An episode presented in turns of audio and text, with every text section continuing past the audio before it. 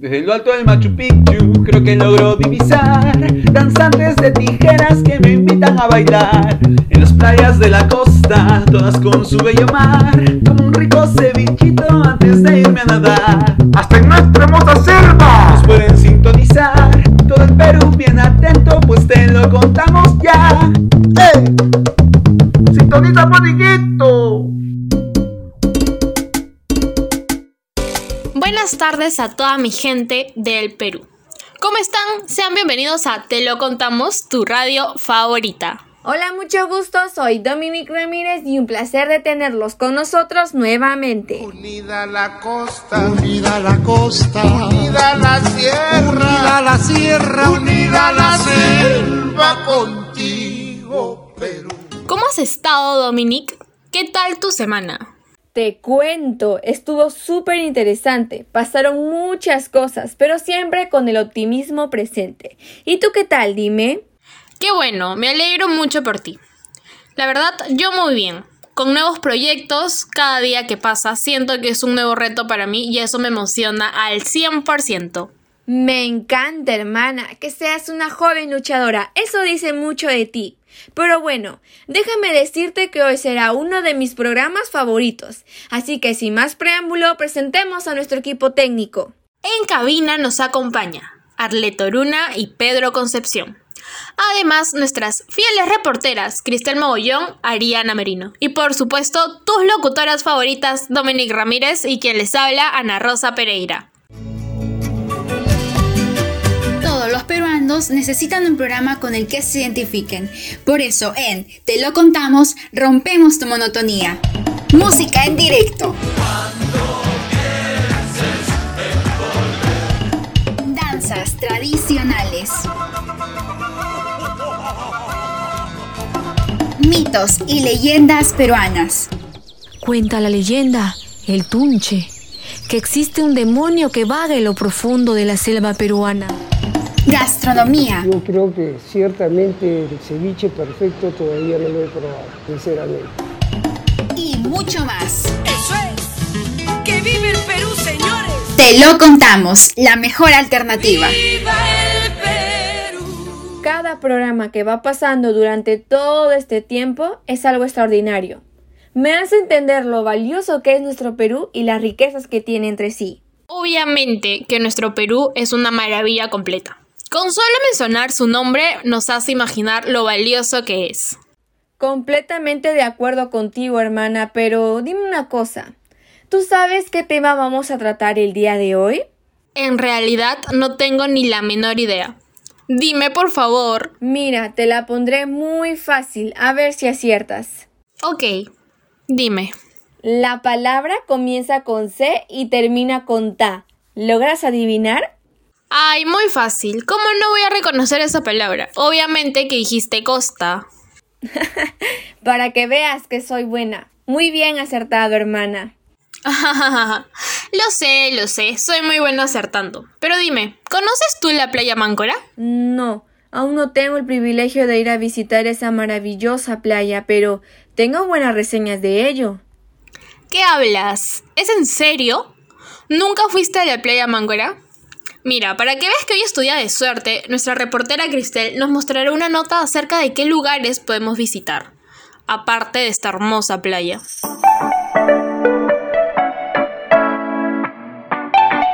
¿Quieres viajar a la costa peruana pero no sabes qué lugares visitar? Hoy te presentaremos los bellos lugares que puedes conocer en la costa peruana, una de las regiones favoritas de los turistas, para pasar un día de sol en las bellas playas o relajarte con sus hermosos paisajes y su clima agradable. Uno de los lugares más recomendados es la laguna de Guaringas, ubicada a 255 kilómetros de Piura. Muchas de las personas que visitan este lugar es con el propósito de curar enfermedades o también de poder conseguir el amor eterno a través de los brujos que habitan en el lugar. Y seguimos con la costa norte, donde también encontrarás a la conocida playa de Máncora, ubicada en la provincia de Talara, en Piura, casi al límite con Tumbes. Esta es una excelente opción para los surfistas y buceadores que buscan una relajación total y probar la gastronomía marina. Otra de las playas que puedes visitar es Huanchaco, que se encuentra ubicado en el distrito del mismo nombre en la localidad de Trujillo. Es considerada como una de las mejores del Perú para la práctica del surf. Además, es ideal para acampar y realizar otros deportes de aventura. Así que, si visitas Trujillo, no puedes olvidarte de nuestro hermoso Huanchaco. Pero si lo que deseas es un lugar más calmado y romántico, puedes visitar el Parque del Amor, que te recibe con un jardín de flores en forma de corazones y puedes disfrutar de la hermosa vista al mar. Además, fue nombrado en la lista de los 50 destinos más románticos del mundo por la National Geographic. Está ubicado en el distrito de Miraflores, en la ciudad de Lima. Muy recomendado. Para terminar nuestra lista de lugares que puedes conocer en nuestra costa peruana, te presentaremos la Reserva Nacional de Paracas, que se encuentra ubicada a 3 horas de Lima, en Pisco. Si eres un amante de las caminatas, puedes recorrer las distintas playas en este lugar, observar las especies marinas y aves migratorias que habitan en el lugar. También hay opciones para realizar deportes de aventura y conocer sus sitios arqueológicos. ¿Qué esperas para conocer estos maravillosos lugares? Sueña sin miedos, vive sin límites, viaja sin fronteras. Hermana, ahora sí, no me pierdo la oportunidad de visitar estos grandiosos lugares. Claro, no te lo puedes perder. Pero hermana, eso no es todo, prepárate. Uy, dime Ana, ¿qué más tenemos? ¿Conoces al reconocido chef Javier Wong? Por supuesto, ¿quién no lo conoce? Yo siempre digo que el famoso chef Javier no cocina, sino que hace poesías en sus platillos. Es una obra de arte preparando el ceviche peruano y como sabes, el ceviche es de la costa. Claro que sí. Sin mucho palabreo, demos pase a nuestra reportera Cristel, que presentará un informe de nuestro grandioso chef Javier Wong. La gastronomía del Perú es una celebración y orgullo para cada uno de los peruanos, donde destaca el arte del buen sabor y se vuelve un signo distintivo que forma parte de la identidad peruana. El pueblo es exigente al momento de elegir un platillo y quién más que los peruanos que poseen los mejores platos en el mundo. Tal fue su preponderamiento que el Perú fue elegido como el mejor destino culinario del mundo por los World Travel Awards 2014. Nos dirigimos a la región del norte del Perú, un destino caluroso, donde destacan los pescados y mariscos con los que se preparan ricos platillos como el ceviche o un chupe de cangrejo existen estupendos cocineros que se pueden encargar de preparar estos platos norteños. Sin embargo, no se le quita el crédito a uno de los más grandes chefs que tiene el Perú, el señor Javier Wong, con descendencia china, pero nacido en el Rímac, se convirtió en embajador de la cocina peruana en el extranjero y símbolo de la fusión en el país. Es, la pasión de todos los peruanos, hermano. Ese es el misterio el consumirlo te, lleva a otro sitio. Y por último es el plato del Perú. Es el plato perfecto por X razones. Mira, primero, el pescado no es sometido al fuego, entonces no pierde nada de sus proteínas, es una inyección de frente. Que el omega no se absorbe en el cuerpo si no, si no vitamina C. Tiene que ser acompañado con vitamina C para que haga esa reacción química. El ceviche lo tiene. Javier no es solo querido en el Perú por ser un chef que le gusta experimentar con sus platillos, donde su creatividad sale a flote.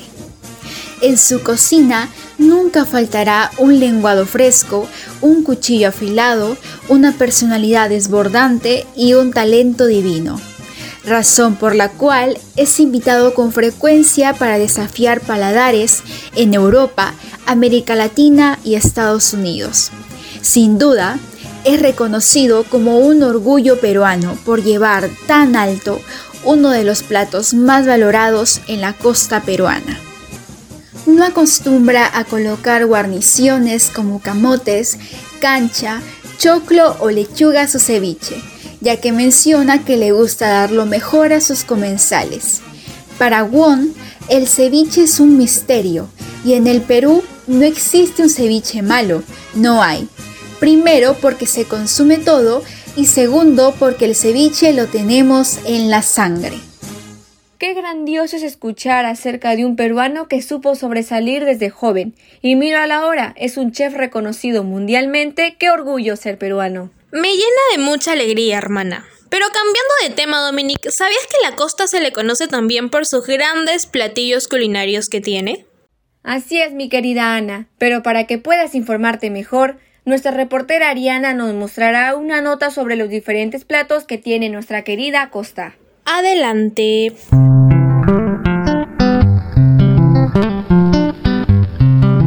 En cada una de las regiones costeñas podemos observar delicias criollas y una gran variedad de platos típicos que explotan la riqueza pesquera de nuestro maravilloso mar. El primero a mencionar es el plato bandera del Perú, el ceviche uno de los más representativos y más valorados dentro y fuera del país.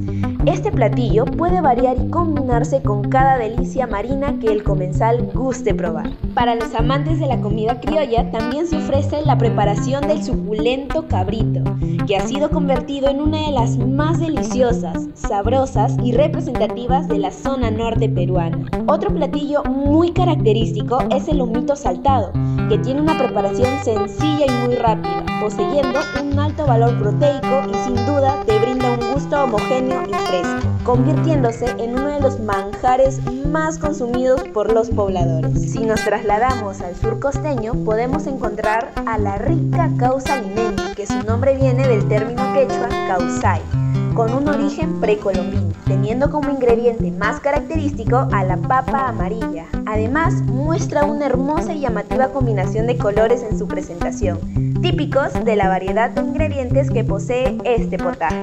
Y sin duda, los deliciosos postres característicos que brinda nuestra costa no pueden pasar por alto. Nuestros ricos alfajores, la clásica mazamorra morada junto al reconocido arroz zambito y claro, la gran variedad de bebidas se encargan de reflejar las costumbres locales, historia e ingredientes excepcionales, como lo es el pisco sour, un cóctel nacional de atractiva combinación y sabor. También tenemos a la cerveza hecha a base de cebada y cuenta con una variedad de marcas para que el comensal elija a su gusto. Y cómo olvidar a nuestra gaseosa nacional que es la Inca Cola, hecha a base de la planta hierba luisa. Todos y cada uno de los potajes tradicionales gastronómicos son solo algunos de las delicias que brinda nuestra costa peruana. Uf, qué rico, hermana. Por mí me comiera todos los platos, en serio. Ya somos dos, hermana. ¿A que no sabes, Anita, qué tema toca ahora? Dime, por favor, qué es lo que estoy pensando ahora mismo. Sí, como siempre digo, tu parte favorita es el terror. Yes. A ver, sorpréndeme. Ana, ¿sabías algo acerca de la casa Matusita? Obviamente sí. ¿Quién no sabe lo aterrador que es esa casa? Se dice que surgió a partir de agosto de 1753. Una mujer llamada Parvani llegó a Lima y se instaló en la casa. Según cuenta la leyenda, ella nunca realizó hechizos para hacer daño, solo los usaba para el bien. Pero en julio de 1754 la acusaron de brujería y la torturaron hasta que admitiera ser seguidora del demonio por obligación. Ah, su, no sabía acerca de lo que me estás contando, pero por favor sigue. No pares y cuéntame más. La condenaron a morir tres meses después, y mientras vivía el indescriptible dolor, lanzó una maldición sobre la casa. Muchos relatan que solamente es un cuento de terror para asustar a los niños de la zona. Uh, entonces así fue como se maldijo la casa. Quedé pero sorprendida. Me interesé tanto por esta leyenda y decidí seguir buscando información. Lo que pude descubrir fue que la leyenda no había sido confirmada en sí. Tras el ataque de 1813 en la sede de la Santa Inquisición, perdió gran parte de sus archivos. Aún así, la leyenda de Parvane vive en el recuerdo de algunos. ¡Qué emoción saber el origen de estos temas! Porque la gente siempre cuenta diferentes versiones y casi nadie le cree. Para que veas que no soy mala, tengo un conocido que nos relatará acerca de lo que vivió dentro de la casa Matusita. Comencemos. Dentro de la casa, en el primer piso, Constantemente podía oír voces y veía sombras, por lo que sabía que dormir era casi imposible. ¿Quién querría dormir en una supuesta casa embrujada? Ni siquiera podías quedarte quieto en un solo rincón de la casa. Sin embargo, quise quedarme, aunque sea una noche. A altas horas de la noche, los ruidos y la situación se hicieron completamente insoportables. Creía que iba a enloquecer, pero mi orgullo de probar que no existía nada paranormal era más fuerte. No lograba pegar los ojos en ningún momento hasta que me sentí casi poseído por un ente, algo que no podía explicar.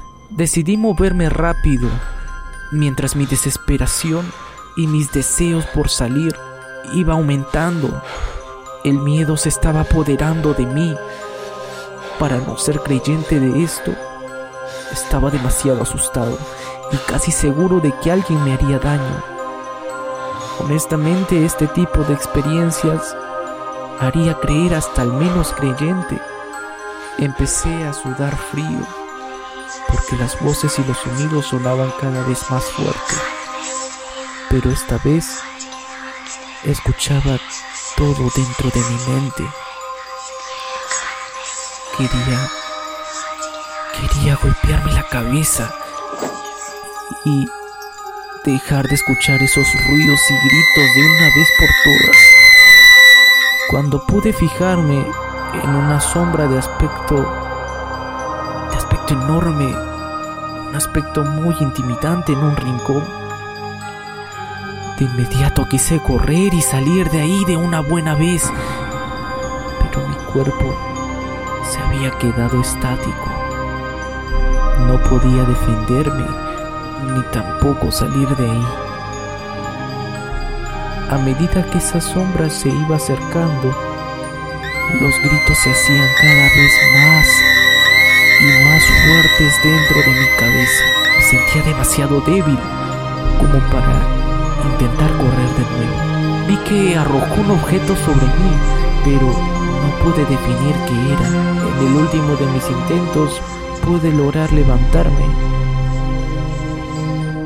Me levanté sin dudarlo y salí corriendo de esa casa a la que estoy seguro que nunca más me gustaría regresar otra vez.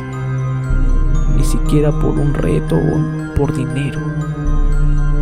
Cuentan que si te atrevías a ingresar a la casa por más de cinco minutos, podrías visualizar los hechos ocurridos dentro del lugar y que los susurros, las conversaciones, gritos, sonidos de objetos te volvían completamente loco al instante y yo lo confirmo. Todo es totalmente real. ¡Wow! La historia es más tenebrosa de lo que había pensado, ¿eh? Jaja, sí, hermana, pero muy interesante. Dime, Anita, ¿ahora qué sigue? Te dejaré un poco de una de mis canciones criollas favoritas, para que podamos entrar en ese jaraneo de ambiente que se nos viene. en la primavera, y en la reina de todos, la marinera. Cuando estoy lejos de mi tierra y escucho mi marinera, el corazón se me acelera, con orgullo me siento.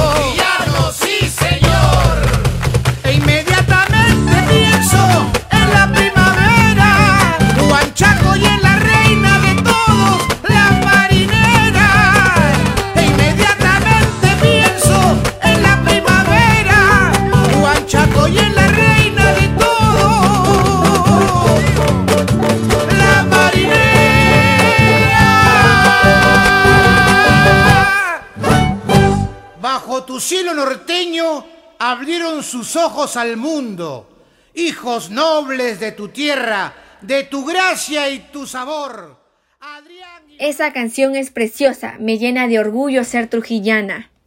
Así es, y como dice la canción, Trujillana, sí señor. A continuación presentaremos un informe acerca de uno de los bailes típicos más hermosos que tiene nuestra costa peruana.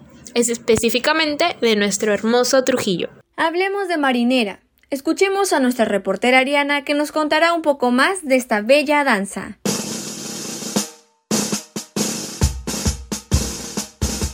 La zona costera de nuestro país es una verdadera joya, donde podemos encontrar desde gastronomía y turismo variado hasta bellas danzas llenas de mucha historia. Muchas de estas danzas son producto del mestizaje y la unión de culturas tras la colonización española. En esta oportunidad hablaremos de la marinera, que se ha convertido en una huella cultural de la costa norte. La marinera la marinera es una mezcla artística de raíces españolas, indígenas y africanas, donde una pareja derrocha coqueteo y comprensión, generando un escenario de enamoramiento entre el hombre y la mujer. El hombre corteja a la mujer con un pañuelo y sombrero en mano, y ella corresponde con una sonrisa coqueta.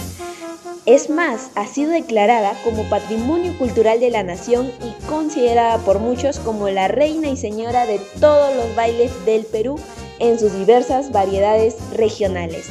Además, en el 2012, el Congreso de la República del Perú declaró celebrar el Día de la Marinera que se celebra el 7 de octubre. Cuando entro, lo veo, lo proceso, te soy honesto que me intimido, pero de eso está hecha mi vida, de retos, de desafíos, de continuar y de aferrarme a mis sueños como sea. Mauricio no solo es un reconocido periodista en el Perú, sino que además ha sido representante del baile más representativo de la costa norte, la marinera. Fernandini ha participado en los concursos de esta danza en muchas ocasiones, donde ha sido nada más y nada menos que campeón. Sin duda alguna, es un gran referente del periodismo y de la marinera. La mezcla cultural que ocurrió tras la colonización hizo posible que estas danzas sean parte de la cultura costeña. Para poder ampliar y conocer más sobre nuestra cultura, tuvimos la oportunidad de conversar con Yanela, quien es una joven representante de la marinera. Te invitamos a conocer más a fondo de ella. Pero qué bella danza es la marinera. Así es, amiga. Tengo entendido que tienes una sorpresa más acerca de esta bella danza. Pues sí, Hoy tenemos una pequeña entrevista a una gran amiga y por supuesto bailarina de esta bella danza. Sin más preámbulo, escuchemos a mi compañera Ana Rosa que hizo la entrevista a Yanela Mori, campeona de marinera. Hola, nos encontramos con una gran amiga y por supuesto una gran bailarina de marinera, Yanela. Por favor, preséntate, ¿cómo estás? ¿A qué te dedicas? ¿Cuántos años tienes? para que el público te pueda conocer un poco más. Ana Rosa, muchas gracias por la invitación. Sí, bueno, eh, mi nombre es Yanela Mori, eh, tengo 20 años, eh, soy campeona mundial de marinera categoría junior 2016 y encantada de estar aquí. Genial, Diane. Ahora, empecemos con la primera pregunta. ¿Desde qué edad te empezaste a bailar y quiénes fueron tus primeros profesores? Mis primeros profesores fueron María Marta de Reverte y Dañique y yo empecé a los 3 años, 11 meses y de ahí no he parado de bailar. Wow, desde muy pequeña. ¿Y qué te inspira a seguir bailando? Sí, bueno, eh, ¿qué me inspira a seguir bailando? Es que en realidad es algo que me gusta hacer, es algo que me encanta, que hago desde muy niña. En realidad no pensé que, que iba a hacer, que iba a bailar tanto tiempo. En realidad mi, mi, mi mamá, mi familia me metió a bailar por el tema de que de repente en el colegio alguna vez iba a necesitar como que bailar marinera y todo ese tema, pero nunca pensé que iba a comenzar a concursar, iba a comenzar a ganar, hasta este momento iba a seguir bailando. Y es algo que me gusta, o sea, me encanta ir a los concursos, soy muy competitiva y siempre me eh, trazo metas. Eh, entonces siempre hasta que no cumpla la meta que tenga, es como que siempre sigo ensayando. Eso es lo que creo que, me inspira, ¿no? Las, las metas que, que yo tengo y las que quiero alcanzar. Me motiva todo el tema de que a mí me gusta, o sea, a mí me encanta bailar. Cada vez que escucho una marinera, eh, no sé, o sea, como que el corazón como se me alborota eh, y es inevitable como no, no bailarla, no sentir esa sensación de querer bailar. Sé que bailar marinera conlleva estar 24/7. y poner todo de sí. ¿Quieres en un futuro seguir bailando? ¿Quieres seguir esta bella danza? Sí, de hecho, como te dije, o sea, yo voy a bailar marinera toda mi vida. Creo que es algo que no se olvida, eh, por más de que de repente en algún momento, eh, por algunos temas, se me complique ensayar o se me complique concursar. O sea, es algo que no se olvida y que voy a hacer toda mi vida. Pero eh, por mí yo sí seguiría bailando siempre. ¿Cómo llevas tu preparación este, para los concursos? Y si quizás tengas alguna anécdota de algún concurso que deseas contarnos. Sí, bueno, depende de qué concurso también. O sea, si es una preparación para el concurso mundial de marinera, ensayo eh, todos los días, dos veces al día. Eh, el ensayo es muy fuerte, el entrenamiento, la preparación más que todo es intensa porque es un concurso muy importante, es el más importante de todos. Eh, y una anécdota es que en mi primer concurso mundial, me acuerdo que yo era chiquita, estaba en la categoría infante, más o menos tenía 8 años, y me caí, me caí en la, en la primera ronda, o sea, mi primer baile de, del concurso mundial me caí, pero fue tan rápida eh, la recuperación que yo tuve, o sea, me levanté al toque, que ni siquiera mi mamá se dio cuenta que me caí. Entonces yo creo que no importa lo que pase, lo que importa es cómo te recuperas, cómo sales adelante después de lo que te ha pasado. Y eso es fundamental, ¿no? Cómo resuelves el problema que tienes. Eh, no solo en la marinera, sino en todo aspecto de la vida. wow, mm, qué lindo el final de esta respuesta. El mensaje que nos das. Me encanta, pero ya, para finalizar esta pequeña entrevista, defínete en tres simples palabras. ¿Cómo es Yanela Mori en tres palabras? Wow, creo que es un poco difícil, al menos para mí, eh, hablar de mí misma o definirme en, tres palabras. Eh, pero si es que hablo de, mi experiencia, sería guerrera, perseverante y empática. Eh, por lo que he vivido en, bueno, en mi tema en el ambiente artístico más que todo. Te cuento que yo empecé a bailar desde que yo tengo tres años y desde los ocho comencé a ir al concurso mundial. En infante, en categoría infante yo quedé en cuarto puesto, infantil quedé en segundo puesto y recién en la categoría junior pude lograr el campeonato. Por eso yo creo que no importa cuándo sea, no importa eh, cuánto tiempo demores en, alcanzar tus sueños o cumplir tus metas, simplemente importa que los logres. Eh, hay tiempo para todo, Dios tiene el tiempo perfecto. Y, y bueno, si es que va a ser para ti, lo será en su momento. Así es, nos quedamos la verdad con, con lo que dices, tienes toda la razón y espero haya sido un mensaje para las nuevas generaciones que nos están escuchando y que nunca se den por vencidos. Y nada. Muchas gracias por, estar con nosotros, Diane. Un placer hablar contigo y conocerte un poco más. Ana Rosa, yo encantada de responderte todas las preguntas. Más bien gracias a ti por invitarme y poder contar un poquito más de mi historia y brindarles un mensajito a las nuevas generaciones que vienen en este mundo artístico. Un beso. Gracias. ¡Wow! Qué gusto saber lo valioso que es la marinera. Es una gran bailarina. Pues sí, se ve el sacrificio que hizo y obtuvo mucha recompensa. Bueno, mis chicos, este programa llegó a su fin. No, esta parte del programa es la que menos me gusta.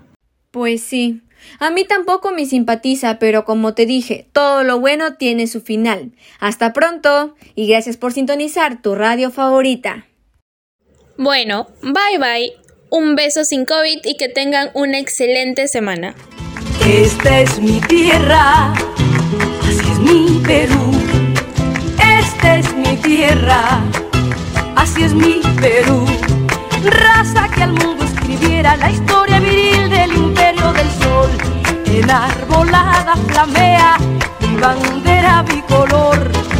En costa, montaña y sierra con paz, trabajo y amor. La riqueza de su costa en el mundo sin igual la sierra generosa fortifica nuestro pan mientras la montaña espera quien la vaya a conquistar. El orgullo de mi raza es la historia